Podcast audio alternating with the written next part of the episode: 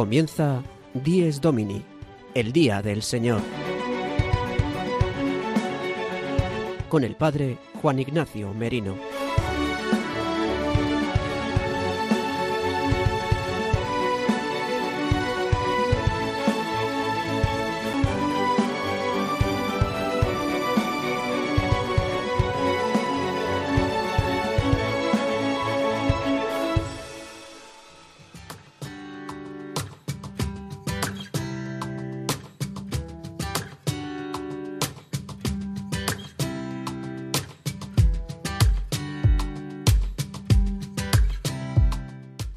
Buenos días, queridos amigos de Radio María. Dies Domini, el día del Señor, el octavo día, el día del descanso, el día de la Pascua semanal de la muerte y resurrección de Cristo es el día que hoy celebramos, el domingo. Hoy, 27 de febrero de 2022, el que os habla el Padre Juan Ignacio Merino y el resto del equipo de Dies Domini os acompañaremos durante los próximos 55 minutos. Pasadas ya las 8 de la mañana y una hora menos en Canarias, damos comienzo al magazín de las mañanas del domingo en Radio María. En este domingo celebramos el octavo domingo del tiempo ordinario, último antes de que comience la cuaresma tiempo de conversión y penitencia, de lo que trataremos en el programa de hoy con nuestro historiador de cabecera Alejandro Rodríguez de la Peña, junto con el resto de temas y secciones que te contamos en el sumario de hoy con Gonzalo Grandal.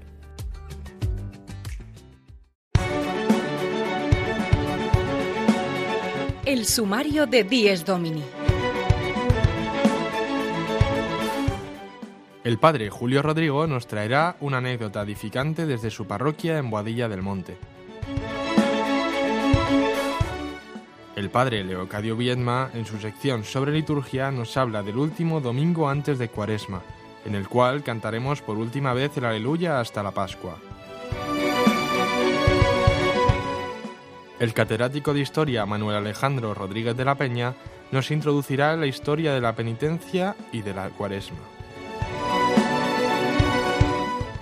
Bernard Huello, desde su sección de noticias, nos informa sobre la actualidad de la Iglesia y también tendremos un momento para la música. María Barbero y Sara de Miguel, en su sección Vivir el Domingo, nos traen un testimonio sobre el perdón. Y para finalizar nuestro programa, el Padre Miguel Benito nos adelanta los santos de esta semana.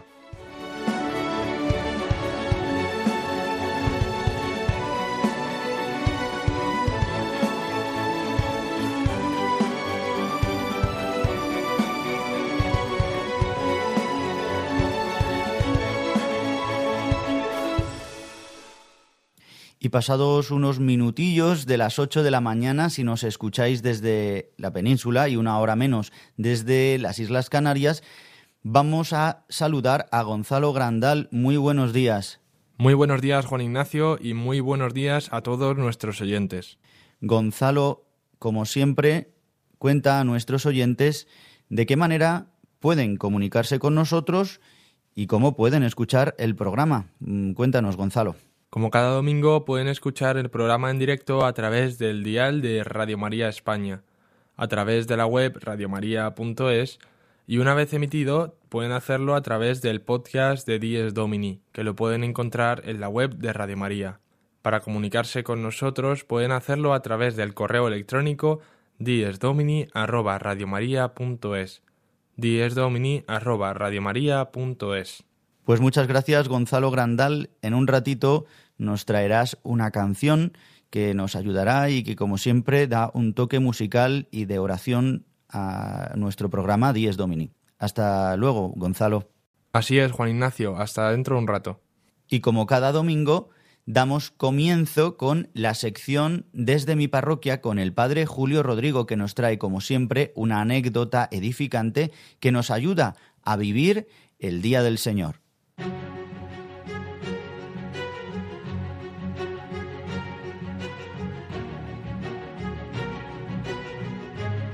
El domingo desde mi parroquia.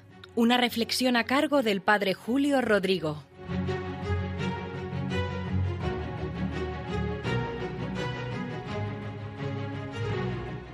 Muy buenos días y muy buen domingo a todos los oyentes de Radio María, a todos los que en esta mañana temprano están escuchando este programa del Día del Señor, Dies Domini. Miren, algunas veces a lo mejor me lo han oído, pero yo pienso, mi parroquia parece un pequeño colegio, porque hay muchos niños de primera comunión. Tenemos entre los dos cursos que tenemos de preparación para la Eucaristía, para la primera comunión, unos 160 niños, más los jovencitos que se preparan para la confirmación, redondeando, vienen a ser 200. Seguro que habrá parroquias que tienen muchísimos más, pero esto hace que durante la semana sea un ir y venir de niños y de padres a todas estas catequesis. Y es muy bonito, da un ambiente precioso a la parroquia. Sucede porque esta población Boadilla del Monte, en los alrededores de Madrid, es una población joven, son muchas las parejas jóvenes que han venido y muchos niños, por tanto, los que nacen. De hecho, todos los años nosotros impartimos el sacramento de la Eucaristía a unos 70, 80 niños, y eso que hay dos parroquias más, y hay varios colegios donde también se dan estos sacramentos de la iniciación cristiana. Gracias a Dios, nunca me han faltado catequistas. Incluso cuento con una coordinadora que ha hecho cursos de catequesis y forma y anima al resto de las catequistas. Todos los años hay que bautizar algún niño que se ha apuntado para recibir la primera comunión, pero que no había sido bautizado. Esto suele ser muy habitual. Unos años puede haber uno, dos, tres, cuatro, este año yo creo que es de los que más niños hay, en concreto cuatro. Los bautizaremos en la Pascua, más o menos un mes antes de la comunión. Son niños, suele ser así, que ellos mismos han solicitado a sus padres ser cristianos. Quizá no lo hayan formulado así, quizá lo único que han dicho es que ven a otros y quieren recibir la primera comunión, pero en el fondo de su corazón hay este deseo, ser cristianos, recibir el bautismo, recibir la Eucaristía, iniciarse por tanto en la vida cristiana y recibir esos sacramentos. Lo veo hablando con ellos y gracias a Dios también compruebo cómo sus padres les respetan en esa decisión. Este año hay una niña que me tiene admirado es un poco más mayor porque se ha apuntado ya con un par de años más mayor de lo que es habitual. Y miren, me tiene admirado porque tiene tal deseo de recibir el bautismo que hasta los padres me han pedido que si lo podemos hacer tras este primer año de catequesis, adelantarlo, no tanto al final, un mes antes de la primera comunión. Y yo les he dicho a los padres que sí, por supuesto, porque miren, es una niña que no falta nunca la catequesis, que participa, según me dice la catequista, muy activamente, con muchísimo interés, acude a misa con la catequista y se sienta a su lado todos los domingos. Al acabar la catequesis yo la veo en la iglesia rezando especialmente a la Virgen de la Soledad. La veo siempre amable, siempre sonriente. Y créanme, lo vuelvo a repetir, que me tiene muy admirado. Y compruebo una vez más que hay muchas almas buenas que abren con sinceridad su corazón al Señor. Pienso en esas palabras del libro del Apocalipsis, que dice, estoy a la puerta y llamo, si alguno me abre, entraré y cenaremos juntos. Bueno, pues ¿cuántos hay que realmente abren su corazón al Señor, que toca? Otros le cerrarán, pero otros abren la puerta de su corazón, de sus vidas. Y esto es una enorme esperanza, un gran aliento para todos. Ver cómo muchos, muchos, lo vuelvo a repetir, recogen ese testigo de la fe y seguro que lo pasan a las siguientes generaciones. Nada más, que de nuevo les deseo un buen domingo y nos volvemos a escuchar la semana que viene. El domingo desde mi parroquia, Una reflexión a cargo del Padre Julio Rodrigo.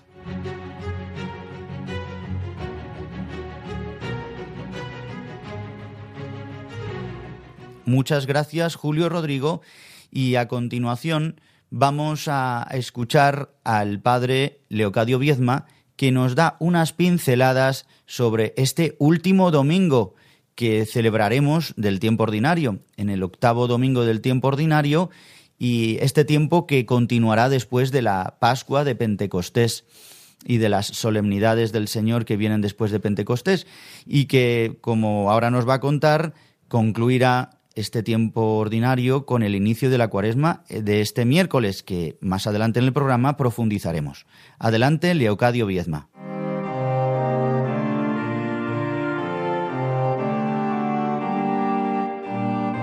La liturgia del domingo, una sección realizada por el padre Leocadio Viedma.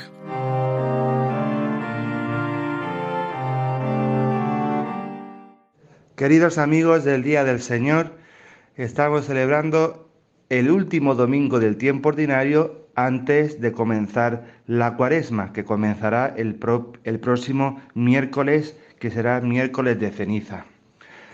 Quisiera subrayar que en estos últimos días de, del tiempo ordinario, en nuestra venerable liturgia hispano-mozárabe se celebra un rito que es la despedida del aleluya, que tiene eco en, muchas expresiones culturales en otros países, etc. La despedida del aleluya.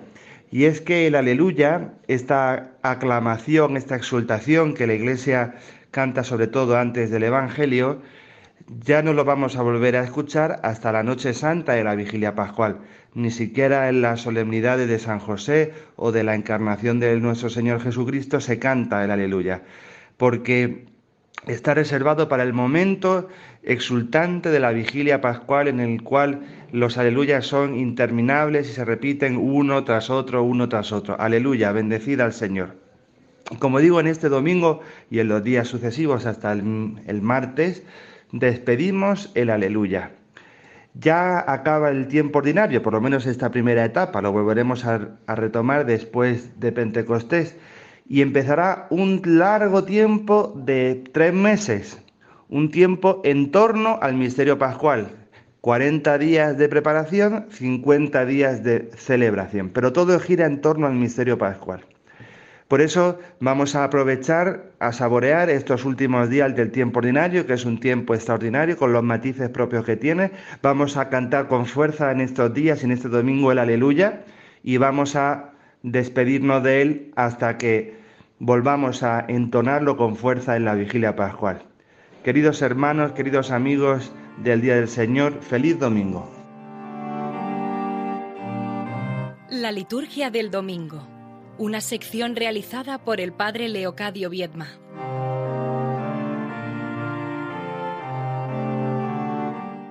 Muy buenos días, Gonzalo Grandal, que nos traes, como cada domingo, una canción que nos ayuda a introducirnos en el Día del Señor, en la celebración del domingo, en el día por excelencia de los cristianos, en el día en el que hoy justamente no hemos de hacer penitencia, ni siquiera los domingos de Cuaresma, porque es el día en el que celebramos la Pascua del Señor.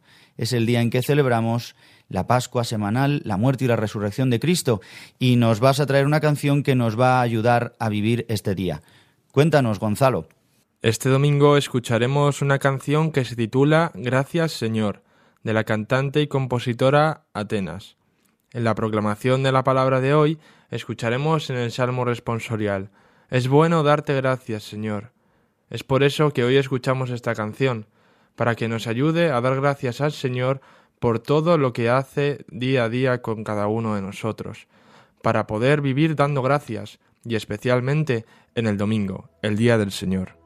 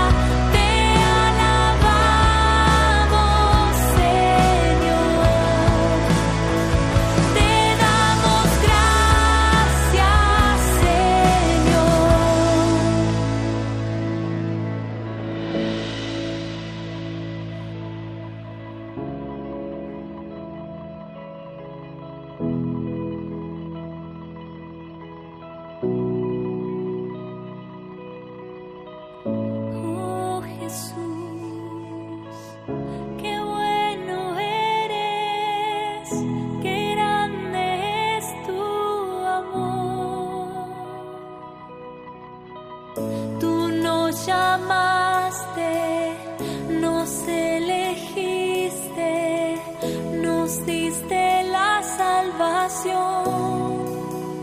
Gracias Señor, tú nos llamaste.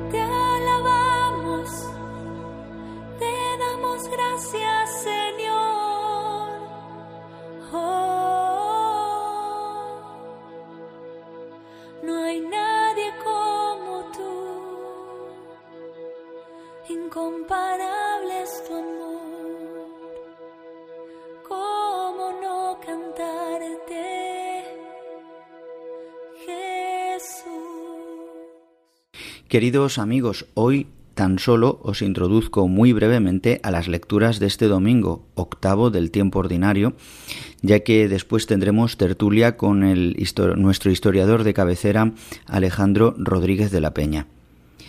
Como nos enseñaba el padre Leocadio Viedma hace unos minutos, eh, este domingo, el octavo, es el último domingo antes de Cuaresma. El tiempo ordinario lo retomaremos después de Pentecostés. Las lecturas de este domingo nos llaman a la conversión. Jesús continúa en el Evangelio instruyendo a sus discípulos en una llanura al bajar del monte, como lleva narrándonos San Lucas en estas semanas pasadas con las bienaventuranzas, la proclamación del amor a los enemigos y en este domingo se nos regala la parte final de este discurso inaugural como lo recoge el evangelista Lucas. En concreto, lo hace en esta parte final con unas parábolas breves, como son la de cómo un ciego guiará a otro ciego, eh, las palabras que dice Jesús de saca primero la viga de tu ojo y después saca la brizna de tu hermano. Y una tercera parábola de la que habla sobre los frutos buenos y malos. Dice, del árbol bueno no salen frutos malos. Esta es la conclusión. Dice, pues de lo que rebosa el corazón habla la boca. Jesús, con estas palabras, nos hace ver la maldad del pecado en nuestra vida. Con estas palabras muestra a sus discípulos y a nosotros la fuerza del pecado, el daño que engendra nuestra naturaleza sumida en el pecado.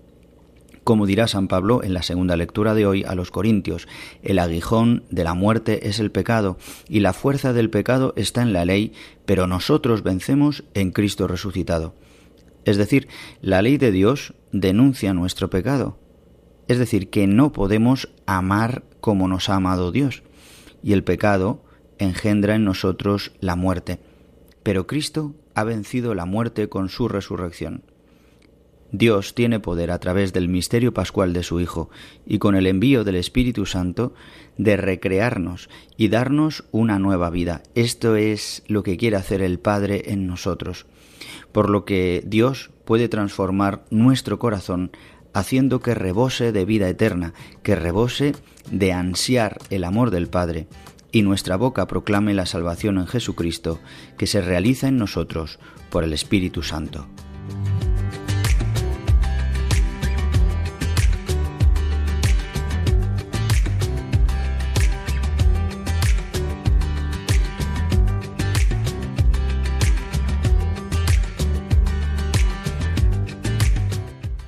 Y hoy también Belén Argüello nos acerca a la actualidad de la Iglesia con varias noticias.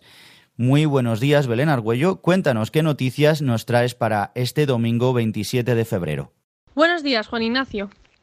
Ayer, sábado 26 de febrero, Granada celebró la beatificación de Cayetano Jiménez y 15 compañeros mártires. Fueron asesinados por odio a la fe en esta archidiócesis entre julio y septiembre de 1936, durante la persecución religiosa en España. Con el lema Tu gracia vale más que la vida, esta ceremonia tuvo lugar en la Catedral de Granada. La mayoría de estos mártires eran sacerdotes. Entre ellos también había un seminarista y un laico. Todos ellos murieron con fama de santidad, dando testimonio de su fe católica y de perdón a sus verdugos. Y ante las noticias de guerra que estamos escuchando durante estos días, el Santo Padre nos va nos ha invitado a toda la Iglesia y a toda la humanidad a unirnos en oración y en ayuno este próximo miércoles de ceniza. Ante los hechos recientes entre Ucrania y Rusia, el Papa Francisco, en la audiencia de este miércoles, ha convocado una jornada de oración y ayuno por la paz mundial para el próximo miércoles 2 de marzo, miércoles de ceniza. También ha hecho un llamamiento a todos los políticos para que hagan un examen de conciencia ante Dios, puesto que es Dios de la paz y no de la guerra. Y ha pedido a todas las partes implicadas en esta guerra que se abstengan de toda acción que provoque aún más sufrimiento a las poblaciones. Y continuando con la desgraciada guerra en Ucrania, nos traes un testimonio de fe y de alegría en medio del sufrimiento de esta guerra. César y María Auxiliadora, un matrimonio misionero español que se fueron de misión a Kiev junto a sus diez hijos en 1997 y llevan ya 25 años ahí. Son pertenecientes al camino neocatecumenal y explican que, ante esta situación, han esperado junto con el pueblo ucraniano porque han ido a evangelizar a este pueblo, con el sentimiento de mostrar el amor de Dios, de vivir con ellos en su misma situación y sufrimiento. Lo primero que ha hecho el matrimonio tras estallar las primeras bombas fue rezar y preparar la huida, aunque varios hijos del matrimonio están a la espera de una solución, ya que tres de ellos son ya de nacionalidad ucraniana, por lo que no disponen de documentación española para abandonar el país. A pesar de todo, María Auxiliadora declara que Dios está junto al pueblo ucraniano en estos momentos tan complicados y que Dios les va a ir guiando, como lo ha hecho siempre. Pues muchas gracias, Belén Arcuello, y hasta la próxima semana. Muchísimas gracias, Juan Ignacio, y nos vemos el próximo domingo. Están escuchando Dies Domini, el Día del Señor, un programa dirigido por el Padre Juan Ignacio Merino.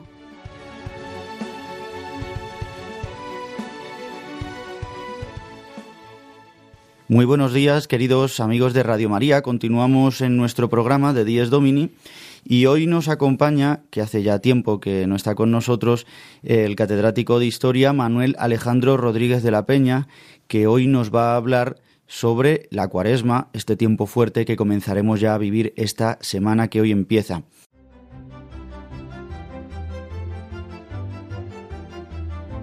Domingos con Historia. Tertulia con el catedrático de Historia Manuel Alejandro Rodríguez.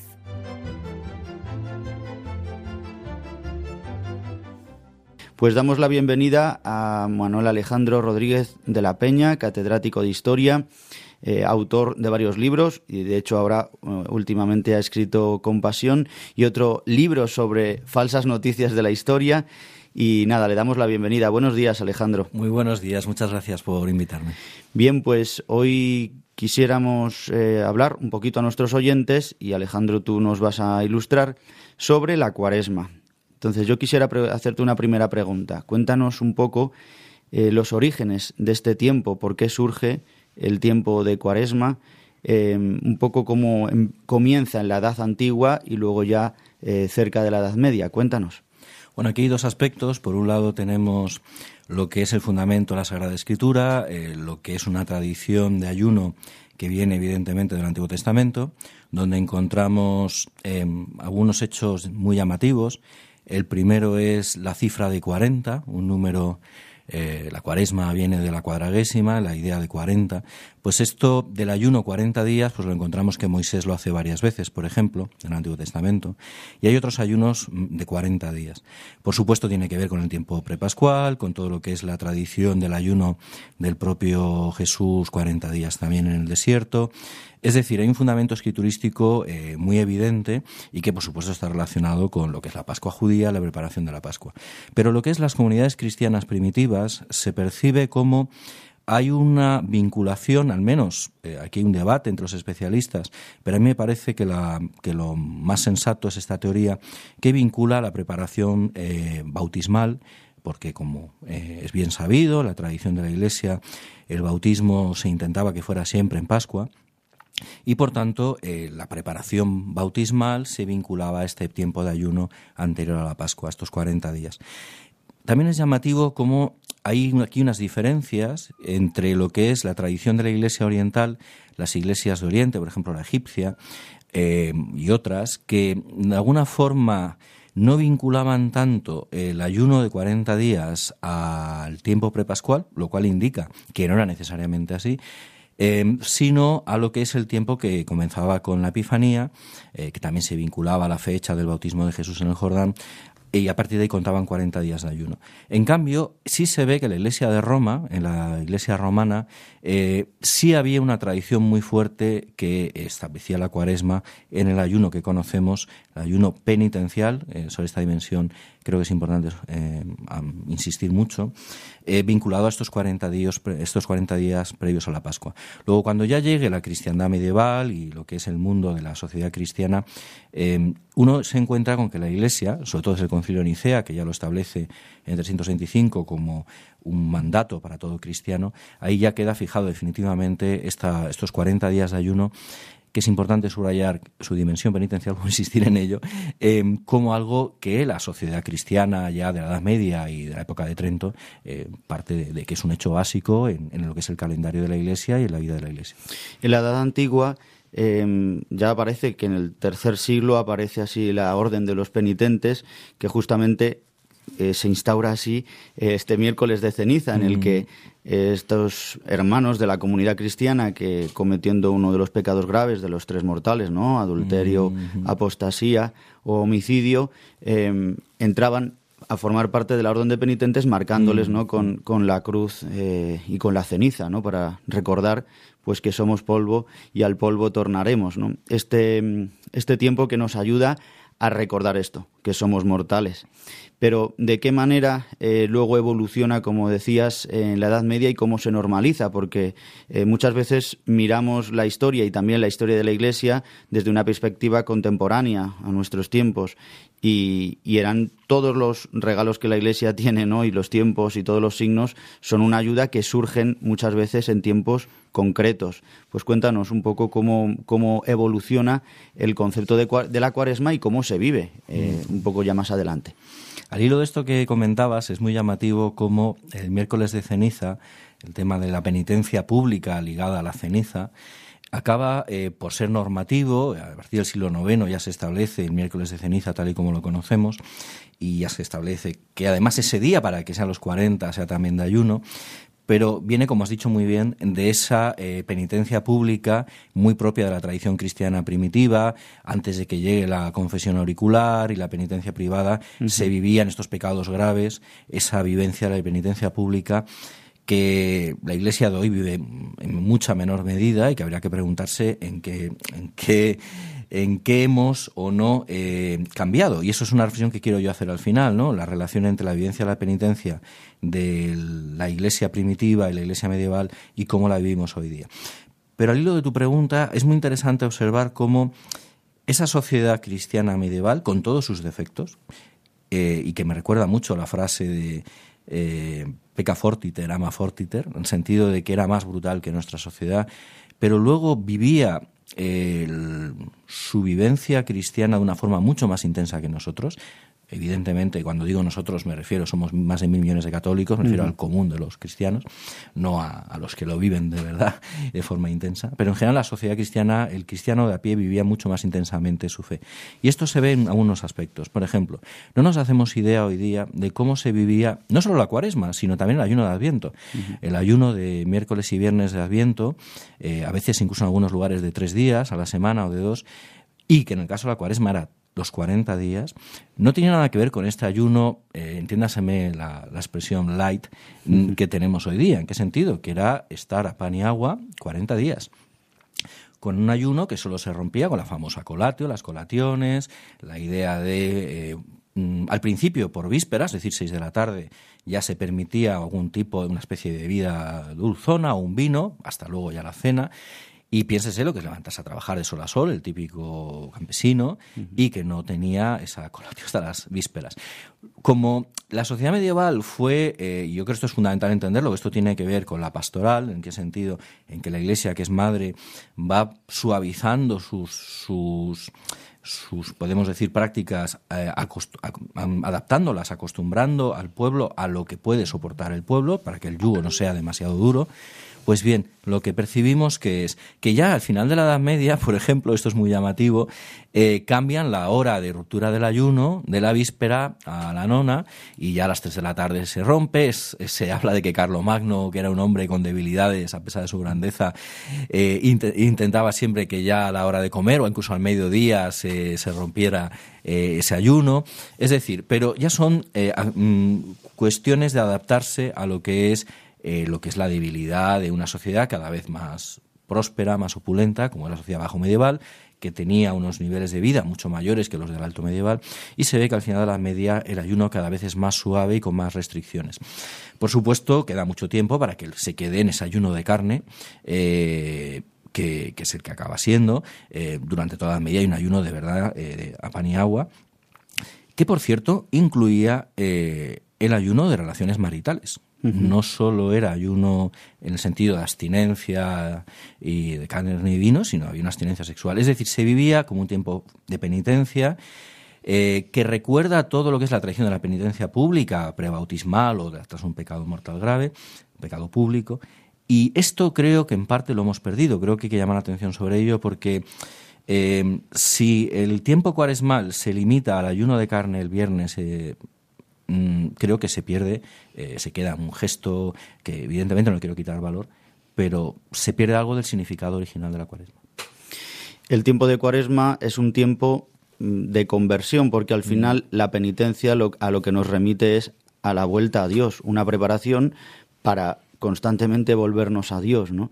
Porque muchas veces durante la historia, em, pues como que se ha puesto la mirada muchas veces solamente a lo mejor en la expiación, en, la confesión, como decías, ¿no? En la confesión particular, el decir solo todos los pecados y entonces vivir de una manera autónoma o en cambio, mm, veo un poco también que gracias al Concilio Vaticano II, aunque bueno, pues mm, realmente muchas veces muchos católicos pues no pueden, no viven de esta manera eh, tan fantástica la Cuaresma, porque el ayuno es una ayuda a la carne, ¿no? Como decías mm. también, de, en todo el sentido, a la carne para acostumbrarla y para hacerle saber que Dios es solo uno, ¿no? Y, que, y que nuestra vida está puesta en Él. Por eso un poco, un poco así para ya reflexionar eh, finalmente sobre este concepto de la penitencia, del pecado, como hoy podemos vivir nosotros también la cuaresma con las herramientas que la Iglesia nos da. es decir, mm. podemos seguir ayunando y lo vemos en, la Iglesia, ¿no? Cómo se realiza a través de realidades, a través de eh, pues, catecumenados, a través de movimientos, realidades, donde se vive realmente pues eh, el ayuno este tiempo de penitencia, este tiempo de conversión de una manera fuerte, en la que todos también podemos unirnos, ¿no? Pero muchas veces también como que existe este desconocimiento. Cuéntanos un poco cómo, qué reflexiones nos puedes hacer así para, para terminar ya nuestro, nuestro encuentro, Alejandro. Pues como has dicho muy bien, eh, la Iglesia que es sabia, maestra y madre, sabe eh, adaptar eh, lo que es su, su pastoral y su, podemos decir, su calendario mm, litúrgico espiritual a cada época. Y evidentemente una sociedad burguesada como la nuestra, pues pedirle al común de los cristianos, al común de los católicos, una vivencia tan intensa como se vivía en una época donde eh, estaban mucho más acostumbrados a, sufrimiento, a la dureza, al hambre, a, pues evidentemente em, no se trata de eso, se trata, como has dicho muy bien, de vivirlo con los medios que la Iglesia da y luego hay realidades de Iglesia donde se puede eh, vivir de una manera más intensa que lo que es para el común eh, de los cristianos. Pero yo querría hacer una reflexión ya para terminar quisiera llamar la atención mm, de nuestros oyentes sobre un paralelismo que a veces no salta a la vista y que nos puede hacer entender que algo hemos perdido el común de los cristianos, y esto no es culpa de la Iglesia, es culpa del cristiano de a pie y de nuestra sociedad secularizada. Em, todo el mundo es consciente a nivel social y mediático de que hay una comunidad religiosa entre nosotros que vive de una forma muy intensa su ayuno, que es el ramadán del Islam. Lo que el cristiano de a pie no percibe porque no tiene a lo mejor la formación para saberlo, es que el ramadán está inspirado en la cuaresma cristiana y que ese ayuno de 40 días es algo que toma la tradición coránica desde Mahoma del cristianismo. La ruptura del ayuno, la famosa cena ruptura del anillo, es esta, eh, del, ayuno, perdón, es, es, es, una absoluta reproducción de la ruptura del ayuno cristiana de vísperas, eh, la, forma de vivir, eh, porque ellos viven el ayuno de 40 días integral que vivía el cristiano medieval. Y Evidentemente no digo que tengamos, porque cada época tiene sus momentos espirituales y sociales y litúrgicos, pero eh, creo que nos da una lección de testimonio público en el sentido de que para ellos el ramadán es algo innegociable y como comunidad lo viven de una forma tan intensa que abre los telediarios. Algo hemos perdido en el camino de los cristianos. ¿Quieres una reflexión a hacer? Más allá de que, evidentemente, como has dicho muy bien, eh, la cuaresma es un tiempo de conversión personal y por tanto no, no es algo que tenga que ser aparatoso ni artificioso ni, ni que tenga que salir en las noticias, pero como comunidad cristiana creo que la vivencia de la cuaresma, y no se olvide que el carnaval en la sociedad cristiana era celebrado con aún más alegría que hoy día, porque luego vivía, venía la cuaresma, pues mi reflexión final es que nos hemos convertido en una sociedad que solo celebra el carnaval y se ha olvidado de que el carnaval sin la cuaresma no tiene sentido, al igual que la Semana Santa si la penitencia y la conversión previa tan, pierden parte de, también de su sentido. Pues Alejandro eh, Rodríguez de la Peña, muchas gracias por, por estas charlas que siempre podemos tener, aunque sean de vez en cuando, pero ayudan tanto a nuestros oyentes. Eh, la cuaresma que comenzamos este miércoles es un camino hacia la Pascua, ¿no? Como decía ahora Alejandro, pues dejando ¿no? el carnaval, ¿no? Ahora dejaremos de cantar el gloria, el aleluya, mm. para entrar en la cuaresma, que podamos pues ser conscientes de la necesidad que tenemos de cuaresma, la necesidad que tenemos de conversión, de penitencia también, aunque no esté de moda, pero la Iglesia nos acogerá en la Semana Santa, en el Triduo Pascual, eh, viviremos como comunidad cristiana el paso de Dios que salva. Eso, por eso nos preparamos en la cuaresma, no es por otra cosa. Por eso, pues animaros a todos a que vivamos una cuaresma llena de la gracia de Dios y con la ayuda que nos da la Iglesia, las tres armas, ayuno, oración y limosna. Pues Alejandro Rodríguez de la Peña, muchas gracias y hasta la próxima. Muchísimas gracias, un placer. Y si acabáis de sintonizar Radio María, acabamos de hablar con Manuel Alejandro Rodríguez de la Peña, nuestro historiador de cabecera. Y si queréis volver a escuchar esta tertulia en la que hemos hablado sobre la historia de la cuaresma y de la penitencia, pues podéis hacerlo a través de los podcasts de Radio María, radiomaria.es en su web, y si no también solicitándonos a través del mail del mail o a través de los estudios centrales. El mail os, os lo recuerdo, el mail de nuestro programa diesdomini@radiomaria.es. Pues si acabáis de sintonizaros con nuestro programa, con Radio María, la radio de la Virgen, os invito a que continuéis escuchando El Día del Señor, Dies Domini.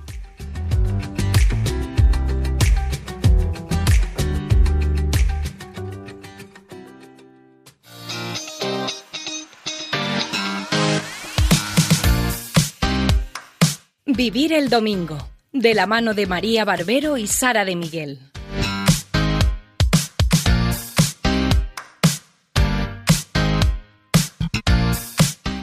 Buenos días, oyentes de Radio María, y bienvenidos de nuevo a Vivir el Domingo.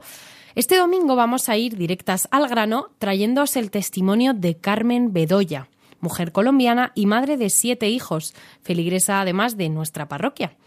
Carmen, a través de su experiencia, nos hablará del perdón.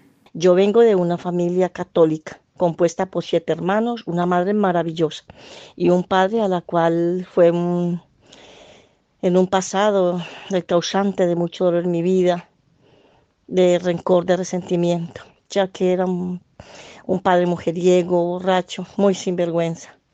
Y en una ocasión intentó hacerme el daño más grande que se le puede hacer a una hija, que es la violación, no logrando su objetivo, gracias a mi Dios, pero causó en mí un gran rencor y desprecio, teniendo yo la edad de siete añitos, muy pequeña.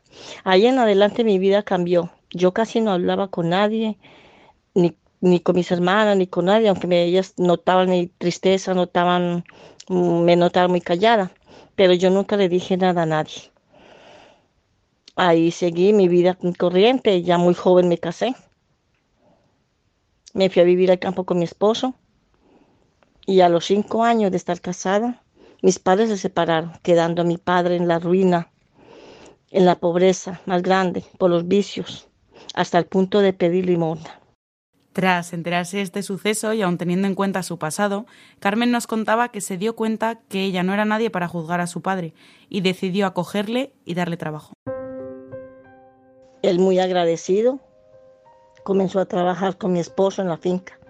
Fue muy difícil para mí convivir con él, pero todos los días le pedía a mi Diosito que me ayudara, que me diera fortaleza para estar al lado de él y olvidar todo aquel pasado. Bueno, a los tres años se enfermó de estar viviendo con nosotros. Yo viendo que estaba enfermo y que estábamos en el campo y no lo podía tener allí, llamé a una hermana al pueblo y mi hermana lo recibió, gracias a Dios, y allí se engravó. Estando muy grave me, me mandó llamar, siendo que necesitaba decirme algo muy importante. Bueno, yo arreglé y me fui para donde él. Cuando iba llegando donde él, mi padre murió.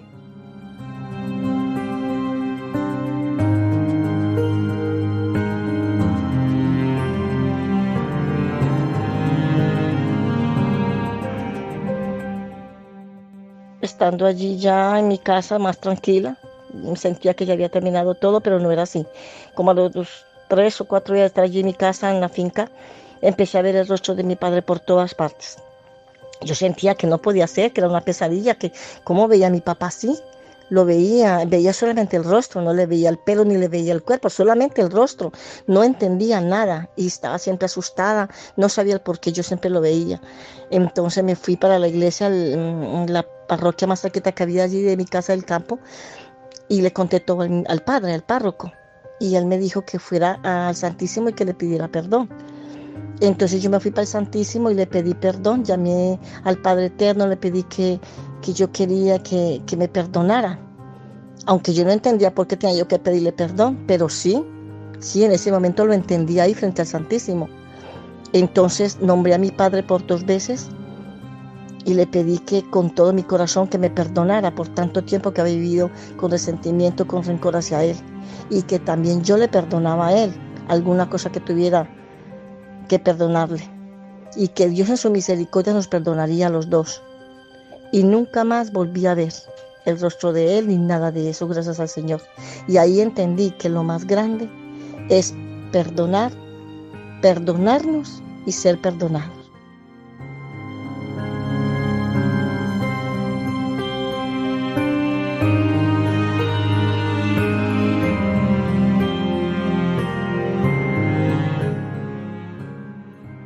Damos las gracias a Carmen Bedoya por compartir esta experiencia tan íntima con nosotros sobre el perdón. Bueno, pues ya finalizamos este ratito que así entre nosotros sabemos que es vuestro favorito y esperamos que este testimonio os haya hecho ver la importancia del perdón. Muy feliz domingo y que Dios os bendiga.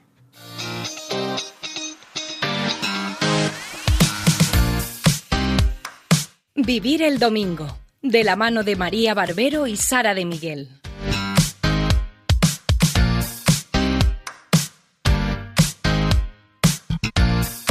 Damos las gracias a Sara de Miguel y a María Barbero, que siempre nos ayudan con su sección, con los testimonios que nos traen, eh, pues nos ayudan tantísimo a poder vivir el domingo, como se titula su sección. Y para terminar nuestro programa, que ya nos quedan unos minutitos, el Padre Miguel Benito nos acerca a los santos de esta semana que a partir del miércoles de ceniza se verán un poco eclipsados por este tiempo fuerte que es la cuaresma. Pues adelante nos encomendamos a los santos que nos trae el Padre Miguel Benito.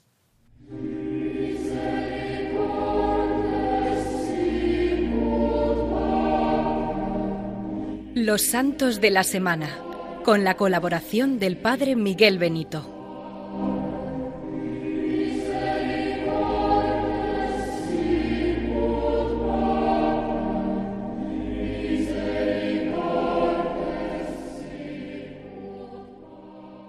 Buenos días, un cordial saludo a todos los oyentes de Radio María.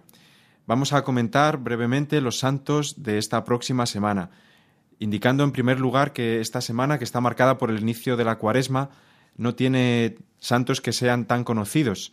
Eh, sin embargo, me quiero fijar en algunas figuras que seguro despiertan en nosotros una fuerte impresión.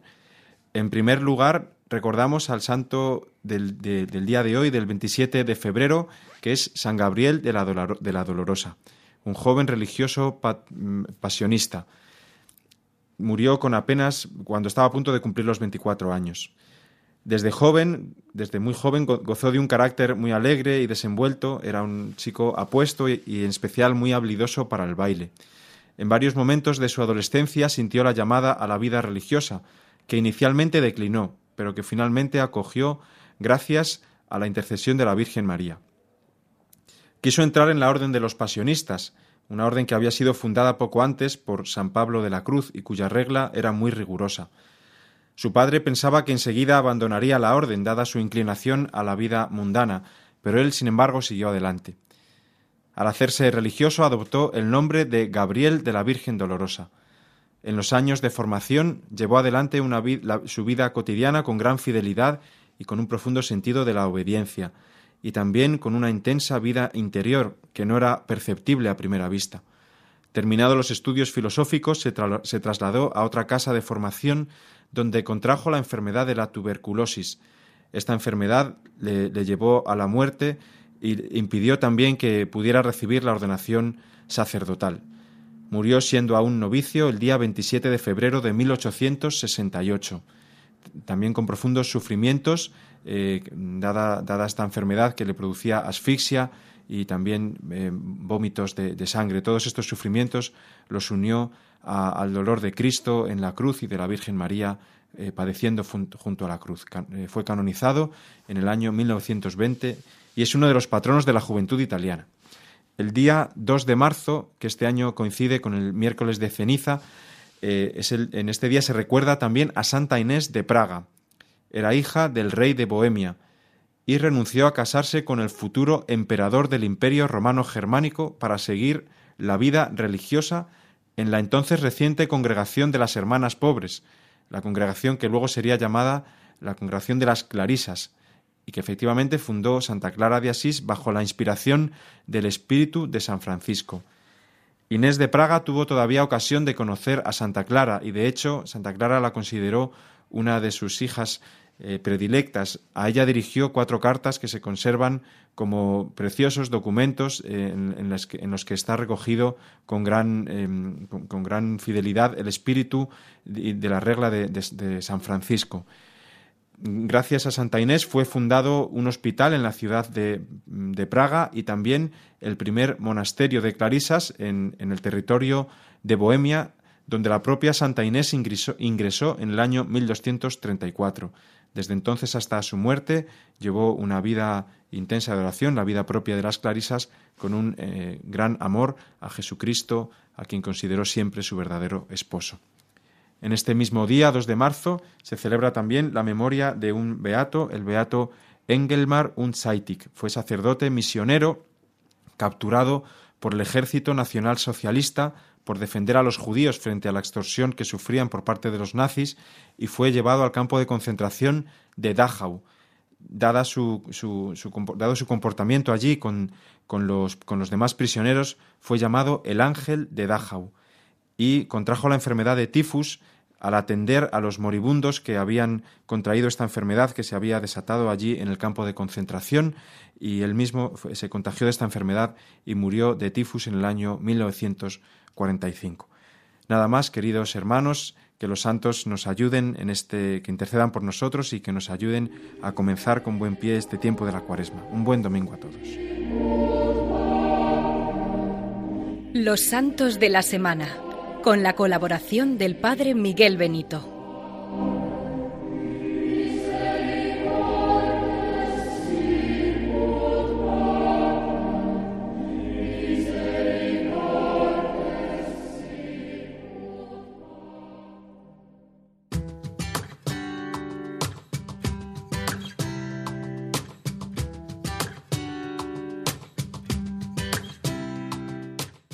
Queridos amigos de Radio María, llegamos al fin de nuestro programa Dies Domini, el Día del Señor. Os recuerdo que podéis volver a escuchar nuestro programa a través del podcast de Radio María en la web radiomaria.es o pidiéndolo en algún otro formato de audio en nuestros estudios centrales. Y podéis comunicaros con nuestro programa a través del mail diesdomini@radiomaria.es. diesdomini@radiomaria.es. Hemos tenido tertulia con nuestro historiador de cabecera, Manuel Alejandro Rodríguez de la Peña, el padre Leocadio Viezma con su pincelada sobre la liturgia, el padre Julio Rodrigo con la anécdota semanal, Belén Argüello con las noticias, Sara de Miguel y María Barbero con la sección Vivir el Domingo, un toque de música con Gonzalo Grandal. Y hemos terminado con Miguel Benito, el padre Miguel Benito con los santos de la semana. El que os habla, el padre Juan Ignacio Merino, se despide de todos vosotros deseándoos un feliz domingo y una feliz cuaresma. Si Dios lo quiere, nos volvemos a escuchar el próximo domingo, que será ya el primer domingo de cuaresma, en este tiempo maravilloso que se nos abre para vivir la conversión, la penitencia y prepararnos hacia la Pascua. Que paséis un feliz domingo lleno de la gracia de Dios y hasta dentro de siete días, si Dios quiere.